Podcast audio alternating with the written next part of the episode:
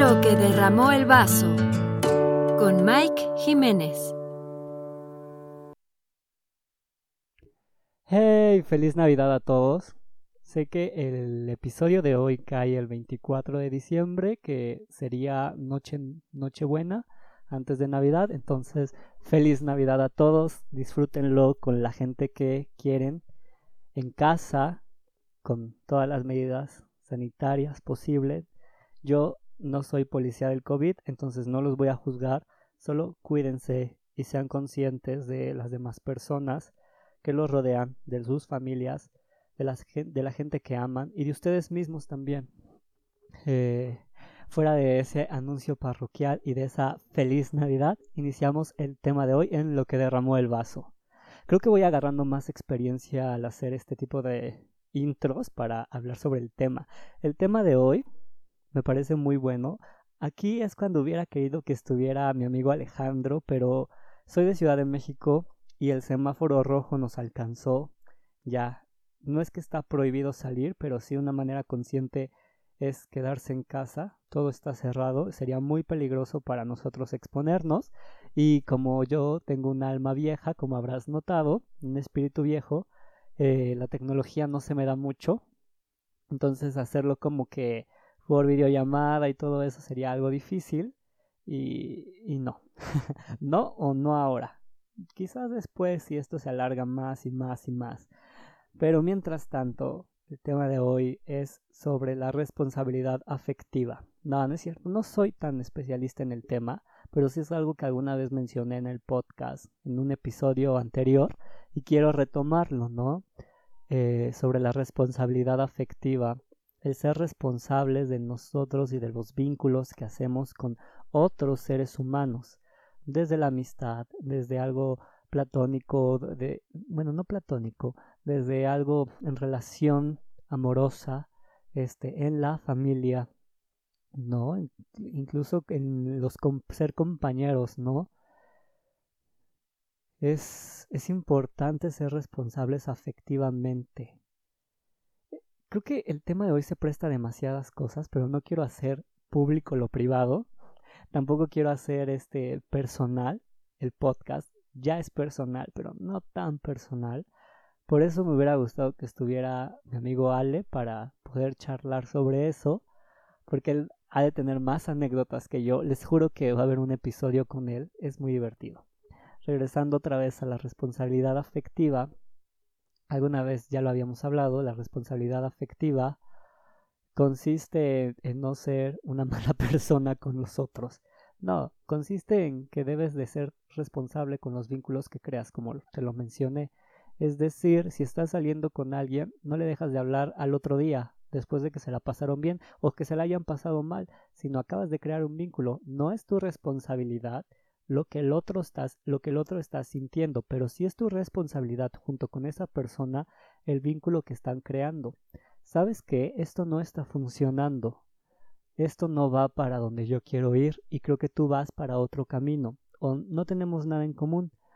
Eh, podríamos ser amigos o eh, te deseo mucha suerte. Eso es ser responsable con los vínculos, no con lo que el otro puede sentir, porque puedes decir es que si hago esto, la otra persona va a llorar, la otra persona se va a sentir triste, la otra persona eso de eso no te puedes hacer responsable, no te puedes hacer responsable de lo que, de lo que los demás sienten, sí puedes hacerte responsable de tus acciones y en este caso del vínculo que, generas con esta persona. Entonces, la peor de las agresiones es ignorar, invisibilizar al otro. No existe. Esa es la peor de las agresiones. Entonces, cuando uno deja de hacer, cuando uno hace estas cosas de eh, la pasamos muy bien y el otro día ya no te hablo, o la pasamos muy bien y te hablo, pero soy cortante, eh, o voy conociendo otras personas. Y está bien, no vamos a juzgar si estás saliendo con alguien y también estás saliendo con otras personas. Está bien, creo que es algo que tienes que hablar con, con las demás personas que sales y decir, mira, hasta que seamos novios, eh, no este, tenemos exclusividad. O aún siendo novios, no vamos a tener exclusividad. Y está bien mientras las dos partes estén de acuerdo. Pero eh, hay que hablarlo, hay que comunicarlo hay que, hay, no hay que ser malas personas. No voy a utilizar groserías porque hoy es Nochebuena y ah, hay que vibrar alto, diría la gente de Tulum.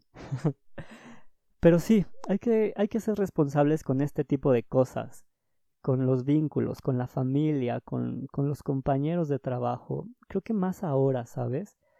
Más ahora necesitamos crear comunidad. Más ahora me refiero en este momento de pandemia en la que la situación se está o que la comunicación se genera a partir de la pantalla, del Zoom, del podcast, de las redes sociales, eh, de la mensajería como el WhatsApp, el Telegram, eh, creo que es muy importante ser responsables, crear vínculos, generar comunidad entre nosotros, buscar las formas. Si me preguntas, yo no las sé, las estoy encontrando al igual que todos, buscar formas de generar comunidad, vínculos, de ser responsables con esos vínculos. Hay cosas que no sé cómo está funcionando, cómo debería funcionar si ustedes la tienen, escríbanme, escríbanle al podcast y lo, ponemos ahí, que, también el podcast se abre para que generemos comunidad. Pero es eso, ¿no? Es ser responsables afectivamente. El día que hicimos público lo privado también es una... Es una carta de amor a todos los seres humanos que no pueden ser libres o se sienten que el ser libres los imposibilitaría a desarrollarse en la vida. ¿no? creo que quiero hablar de dos temas. Eh, la responsabilidad afectiva, que es lo que estamos mencionando, y el no poder ser tú, ¿no? El hacer público lo privado cuesta mucho trabajo porque es ponerse vulnerable ante el otro o ante los otros eh, es decir, esto soy yo, esto es quien, quien soy, y te guste o no, vas a tener que respetarlo porque es una sociedad y tienes que respetar esto. Porque la sociedad también es, eh, es un cuchillo de doble filo en donde tienes que respetar esto mientras no salga de estas reglas de la sociedad, ¿sabes? Pero creo que uno mismo debe abrirse camino. Eh, hay demasiadas cosas que no nos permiten poder ser nosotros, ¿no? Lo que el que dirán, eh, el trabajo, conseguir trabajos, la familia, las políticas públicas, eh, creo que va más allá, ¿no? Por ejemplo, las personas homosexuales eh, muchas veces no pueden serlo porque aunque ya haya políticas públicas que les dan derecho, que nos dan derecho este ya eh, se está abriendo más el tema. También la familia aún no lo permite. Entonces, eh, yo conocía personas que decían, pues es que solo es ser tú, es que solo, este, ya, que no te importa lo que la gente diga, pero creo que va más allá. Esto es una carta de amor, o este, este tema también, este episodio es una carta de amor para decirte, está bien si no te sientes listo, si no te sientes lista de ser tú. Eh, es normal, no tienes que presionarte. No vivas con un rencor en, ah, yo no necesito etiquetas porque yo soy diferente a todos y no necesito etiquetarme como los demás. No, porque entonces estarías jugando este juego en que la en que los la misma sociedad está generando, ¿no? De no lo digas público, no hagas público lo privado, por eso no necesitas etiquetas porque no no hagas público lo privado. Este, hazlo en la sombra, tú solita, tú solito. No, no, no y hablo en general, no solo con lo LGBT, sino con tus gustos. Me gusta esta música, ah, pero a la sociedad no le gusta. Está bien si no te sientes lista o listo para decir que te gusta esta música, que te gusta este género de cine, que te gusta este tipo de comidas, que te encanta la cultura japonesa, por ejemplo. Eh, te abrazo a la distancia. Te abrazo a la distancia y te digo, si no estás lista y si no estás listo, está muy bien. Nosotros te esperaremos a que lo estés. O al menos yo te esperaré. Creo que para eso también sirve la comunidad, para abrazar, ahorita la distancia, pero para abrazar y dar seguimiento a este tipo de cosas. Digo, ¿cómo, ¿cómo uno esto? Bueno, hacer público lo privado cuesta mucho trabajo. Y a veces cuando uno no se siente cómodo con lo que es, o, o uno no se siente cómodo este, en la luz y sí en la oscuridad, entonces haces que tus relaciones que te rodean tampoco se sientan cómodas y los vas metiendo a este hoyo. Claro, eh, ahorita hablamos de la, de la contraparte, ¿no? De la persona que está acompañando a este ser humano. Pero este ser humano empieza a querer observar, eh, absorber, meter a todos a esta oscuridad para nunca ser público y mostrar lo, lo público a lo privado. ¿Y qué es lo que pasa? Empiezas a dañar los otros vínculos y empiezas a generar el ser irresponsable con los demás. Es decir, yo ya te dije que este, yo no soy así en frente de la gente. Por lo tanto, tú tampoco vas a ser así. Y si tú empiezas a ser así, entonces te dejo de hablar. Eso, eso es una línea muy delgada entre te está comunicando, sí, claro, pero estás generando un vínculo y entonces estás siendo demasiado radical con tus palabras. No nos vamos a etiquetar. Tú y yo no vamos a ser novios. ¿Ok? Entonces, eh, eso lo, ok, ya lo hablamos, no vamos a ser novios. En lo oscuro sí y en lo privado no. Eh, perdón, en lo oscuro sí, en lo privado sí vamos a ser novios, en lo público no, a la luz no vamos a ser novios entonces estás empezando a dañar, empiezas a romper vínculos porque el día, porque esto un día se va, va a romper y va a generar algo como, oye, sí me gustaría que me agarraras de la mano frente a todo el mundo. Entonces, rompiendo la responsabilidad afectiva, te dejo de hablar porque yo no me siento preparado. Creo que son temas de líneas muy delgadas. No sé si me estoy dando a entender o no sé si estamos este, dando en el hilo. Pero a lo que voy es eso.